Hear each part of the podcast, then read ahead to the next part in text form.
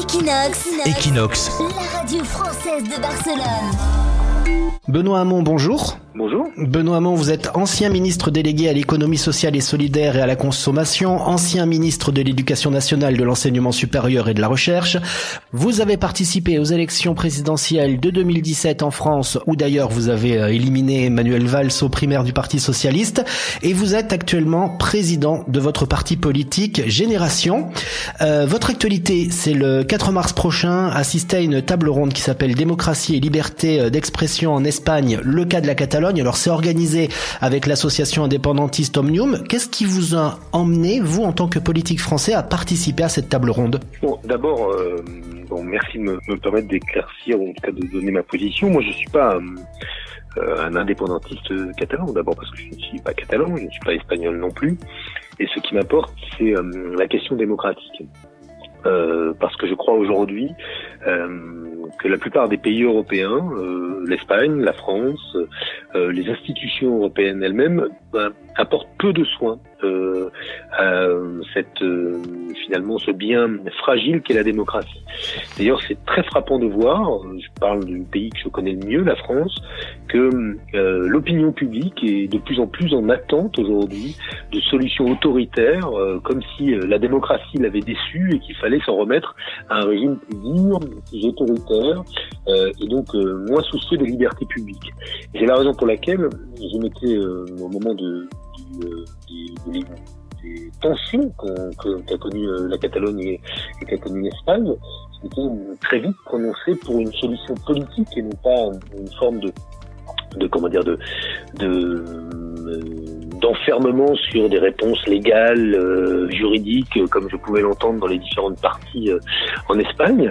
Euh, je m'étais euh, prononcé en faveur d'une solution politique, disant que euh, quand un scrutin est organisé, c'est terrible de voir la police renverser des urnes, que il vaut mieux dire et essayer de trouver des solutions politiques, se mettre autour de la table, plutôt que de s'en tenir à des positions qui sont des positions sans doute en droit parfaitement justifiables, sur le plan constitutionnel et le plan légal parfaitement justifiables, mais ignorantes de la réalité politique et sociale. Et donc euh, voilà, c'est euh, le sens de ma participation à cette euh, table ronde, je dirais défendre le principe de la démocratie. Et la démocratie, ou être pour la démocratie, ça ne veut pas dire qu'on est pour l'indépendance de la Catalogne. Alors il y a des politiques français qui sont, euh, qui se sont, qui ont dit qu'ils étaient en faveur de la libération euh, des, des prisonniers. C'est le cas de Jean-Luc Mélenchon, c'est le cas de José Bové. Euh, certains activistes et anciens ministres de Karl Puigdemont sont en prison préventive depuis maintenant un an. Est-ce que vous, Benoît Hamon, vous êtes en faveur de la libération de ces prisonniers? Bon, pas me prononcer à la place de la justice espagnole, euh, évidemment, mais, je trouve, je vous dis comme citoyen européen, incroyable que dans une démocratie comme la démocratie espagnole, on puisse être emprisonné pour euh, sans doute avoir enfreint la loi, mais au fond délit d'opinion aussi. Et, euh, c'est quand je vous disais qu'il faut des solutions politiques. Aujourd'hui, en France, on essaie de réfléchir à la façon dont, pour sortir des conflits qui ont endeuillé euh, euh, toutes les parties, je pense au Pays Basque, euh, je pense parfois à la Corse, comment on trouve des solutions politiques, c'est-à-dire dans le rapprochement par exemple des prisonniers, c'est le cas pour les pour les Basques, de leur famille, dans le fait d'imaginer comment on sort par le haut euh, d'une situation de tension pour choisir le chemin de la paix. Et, et il me semble que, euh, j'ai pas de, comme citoyen européen, euh, je le redis, profondément attaché à la démocratie, que ce symbole de dirigeants politiques catalans en prison aujourd'hui est un, voilà, est un, est un mauvais symbole et que l'Espagne est assez forte, la démocratie espagnole est assez forte pour pouvoir justement euh, euh, bah, faire, faire le choix de la démocratie, du dialogue et, et libérer euh, des femmes et des hommes qui ne représentent aucun danger pour la sécurité intérieure espagnole. Euh, je, je, je, ne le crois pas, en tout cas, je ne suis pas convaincu par cette argumentation, en tout cas. Voilà, et donc je pense qu'il serait mieux euh, dans le débat public plutôt que entre quatre murs. Est-ce que dans le dialogue également, il faut organiser un référendum? Là, moi, j'ai pas la réponse. Je pense qu'à un moment ou à un autre, de toute façon, euh, euh, la question du droit des peuples à, à l'autodétermination, elle se pose, elle se pose, elle se pose en, en Nouvelle-Calédonie. Il vient d'y avoir un, un référendum en Nouvelle-Calédonie pour ce qui concerne la France et la Nouvelle-Calédonie a choisi de rester dans la République, mais, ma conviction profonde, c'est que euh, c'est très différent du cas catalan, hein, euh, il faut euh, toujours avancer dans la voie de la décolonisation, en tout cas pour des, des territoires qui sont des territoires qui ont vocation un jour ou, l'autre à être indépendants. Et le rôle de la République, parce que moi je suis attaché à la République, comme régime politique d'émancipation et de conduire à la décolonisation et d'aider et d'accompagner les peuples dans cette direction-là. Maintenant, pour ce qui est de la Catalogne, je me sens pas en situation de pouvoir dire si aujourd'hui euh, il faut un référendum. Je, peux vous donner que, les convictions qui sont les miennes et les principes qui sont les miens et qui euh, sont de, en tout cas de, de, respecter les, les, les, droits des peuples hein, à pouvoir avoir leur culture, leur langue, à pouvoir euh, s'épanouir. Mais il y a un choix en Espagne qui est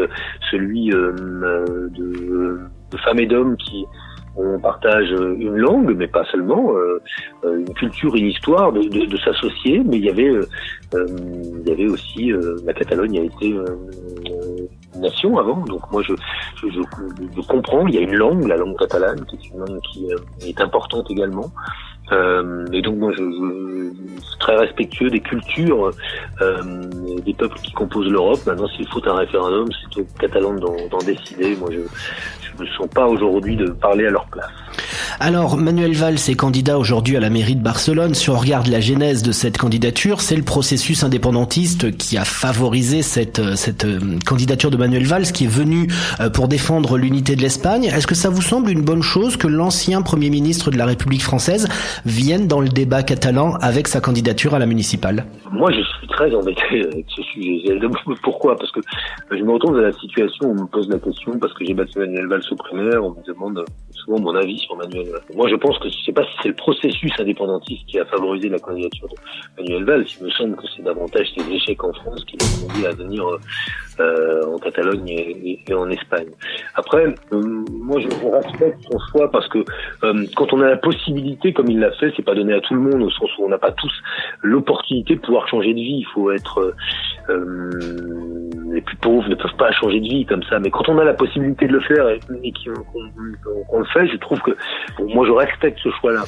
Est-il un sera-t-il demain un bon maire pour Barcelone Écoutez, moi, sur le fond, en tout cas dans les prises de position, ma, ma, ma, faveur va davantage à, évidemment à Dacolao qu'à Manuel Valls, parce que je la crois plus euh, capable aujourd'hui sur le fond dans la conception qu'elle a de la transition écologique, euh, de la solidarité, euh, de la construction européenne.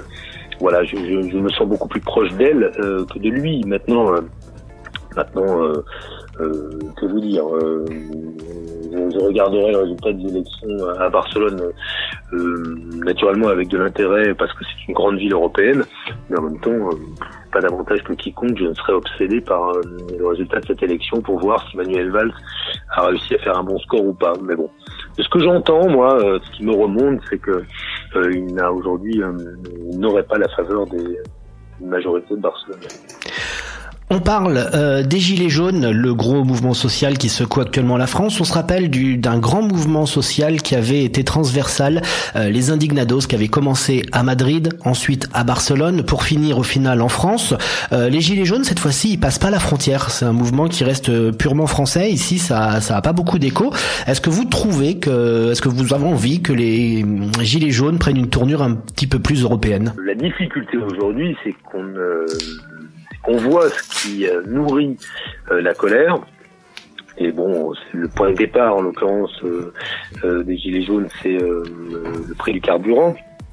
Mais cette colère, elle est liée aussi à la disparition des services publics, à l'augmentation des inégalités, à l'impression que depuis deux ans, depuis qu'Emmanuel Macron est au pouvoir, ce sont toujours les mêmes qui sont plumés et qu'en plus euh, on les prend pour des imbéciles. C'est-à-dire qu'on demande très peu aux riches, on demande très peu aux grandes entreprises, on demande très peu au capital, mais on demande beaucoup à ceux qui ont une petite retraite ou un petit salaire et c'est devenu insupportable. Donc ça c'est la base de, de, la revendication. Mais aujourd'hui parmi les gilets jaunes se mélangent des revendications qui peuvent aller euh, de l'augmentation du salaire minimum à la remise en cause de la sécurité sociale, euh, jusqu'à la remise en cause du Parlement. Et donc, euh, il n'y a pas de débouché politique euh, comme il pouvait y en avoir un assez naturel euh, dans le mouvement des indignés ou des indignados, c'est-à-dire un, un, débouché en termes de, de, solidarité, en termes de justice sociale, en termes de justice fiscale. Donc il faut réussir à construire ce, ce débouché-là en France. Euh, euh, moi, en tout cas, comme représentant d'un parti de gauche, je, je me sens légitime à, à, proposer des réponses, mais, mais je sais que le mouvement des, des, des Gilets jaunes est, réunit des, personnes qui ont des, des, convictions politiques radicalement opposées.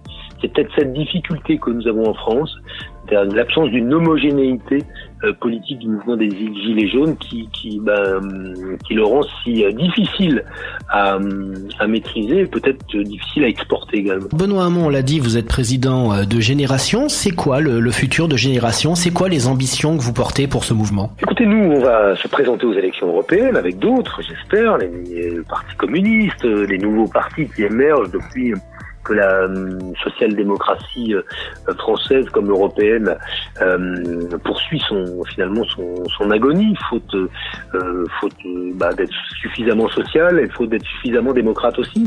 Donc c'est le, grand enjeu pour nous, ce sont lors des élections européennes, de dire qu'il n'y a pas de solution nationale à la crise européenne, qu'il n'y a que des solutions en termes de coopération et au niveau continental. Nous, on n'est pas satisfait du fonctionnement de l'Europe, comme beaucoup d'Européens. On pense qu'elle est trop libérale, trop technocratique, pas assez démocratique.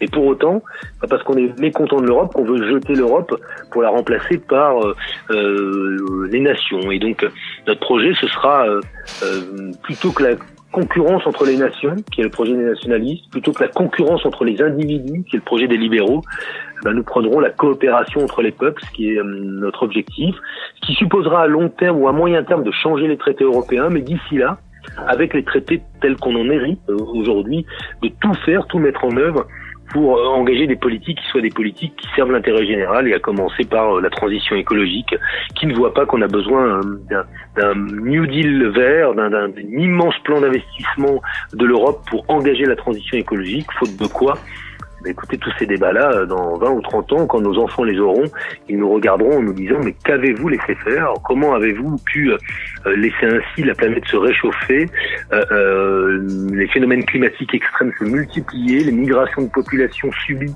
se développer Comment est-ce que vous avez pu nous laisser un monde aussi invivable et irrespirable? Donc moi, j'ai pas envie de regarder mes filles dans, dans 20 ou 30 ans me dire, moi, au papa plutôt, tu as as manqué à tes responsabilités. C'est pour ça que je crois qu'aujourd'hui, au niveau européen, euh, parce qu'il n'y a qu'au niveau européen qu'on sera efficace, il faut qu'on engage euh, un vrai tournant dans les politiques européennes, notamment en faveur de la transition écologique. Benoît Hamon, président de Génération, merci d'avoir été sur Equinox Radio aujourd'hui.